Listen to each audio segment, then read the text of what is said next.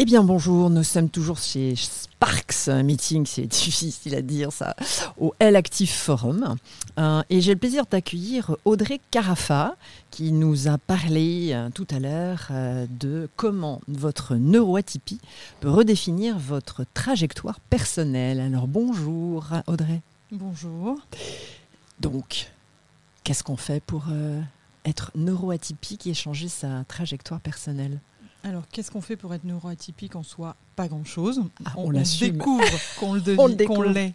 Et effectivement, euh, et on essaye de l'accepter au mieux pour se libérer de ça, justement, et pouvoir vraiment euh, révéler ses pleins pouvoirs et ses super pouvoirs, parce que moi je les appelle comme ça, je pense que c'est vraiment une super puissance. Du positif, que du positif. Il faut voir le positif en fait. Et il faut sortir de ces injonctions, de ces trop qu'on nous colle depuis qu'on est tout petit, euh, sortir de cette petite bulle qu'on s'est créée dans laquelle on s'est enfermé. Finalement, c'est presque avec nous-mêmes qu'on se sent le plus en décalage au bout d'un moment. Donc il faut sortir de ça. Il faut arriver à, en sortir pour vraiment s'épanouir professionnellement.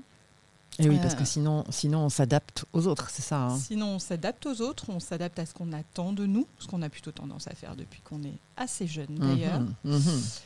Et on sent bien quand même à un moment que ça chatouille, que c'est plus vraiment nous, qu'on n'est plus aligné et qu'on n'est pas bien. Donc ça, finalement, ça engage pas mal de souffrance aussi, de frustration. Mm.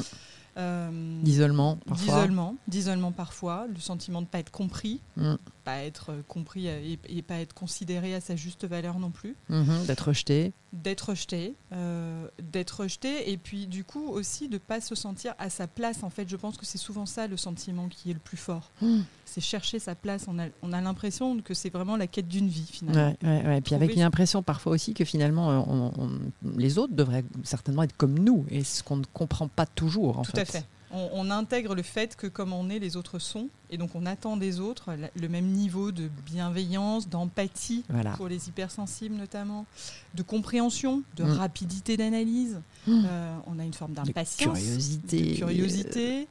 Tout à fait. Et on, ne comprend pas pourquoi les autres ne sont pas comme nous, et les autres ne comprennent pas pourquoi nous, on ne fonctionne pas comme voilà. On n'a pas les codes et ils n'ont pas les nôtres. Et ils n'ont pas les nôtres non plus. Exactement. Mais tout ça, ça se transforme donc. Tout ça, ça se transforme. Tout ça, ça se transforme et ça se transforme par étapes. Alors, je ne dis pas que euh, la route est, courte et, tranquille. Hein. Euh, c'est un chemin. Et j'ai plutôt tendance à dire que finalement, la destination, on ne la connaît pas et c'est pas grave. Ce qui est important, c'est ce chemin-là qu'on mm. va parcourir mm. parce que c'est le chemin d'une vie. On ne s'arrête jamais mm, de connaître et de se connaître soi-même. C'est ça. Donc, on va à sa rencontre. Et ça nous permet euh, pas simplement de se coller une nouvelle étiquette, de savoir si on est HPI, HSP ça c'est que le début, mais c'est plutôt de se comprendre, savoir comment on fonctionne, pourquoi est-ce que j'over réagis comme ça dans cette situation, pourquoi est-ce que je suis très émotionnée, pourquoi?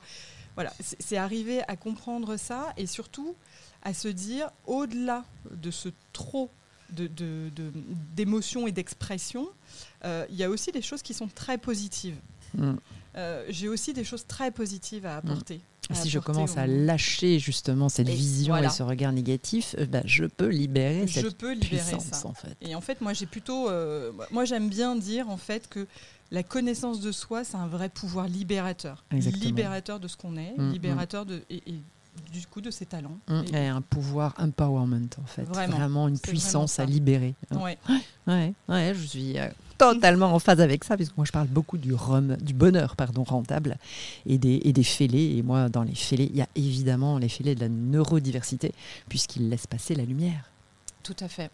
Donc cette puissance, elle est à révéler pour, euh, pour ben, ensoleiller le monde. Au bénéfice de tous. Et, c'est vrai que j'ai aussi euh, une petite phrase que j'aime bien et du coup qui m'appartient, hein, c'est vrai, mais j'ai tendance à dire que on n'est pas différente, parce que je m'adresse surtout aux femmes d'ailleurs. Mhm. Bah, Aujourd'hui surtout. Mais en tout cas, on a en nous euh, des pouvoirs, du talent et une puissance qui nous permet de faire la différence dans ce monde. Exactement, et donc de le transformer. Et donc de le transformer. Eh bien, je propose de terminer avec cette note très positive. Merci beaucoup Audrey. Et puis, euh, continuer à, nous parler de, de ces transformations, hein, parce que le monde en a besoin. Merci beaucoup. Merci, à bientôt. À bientôt.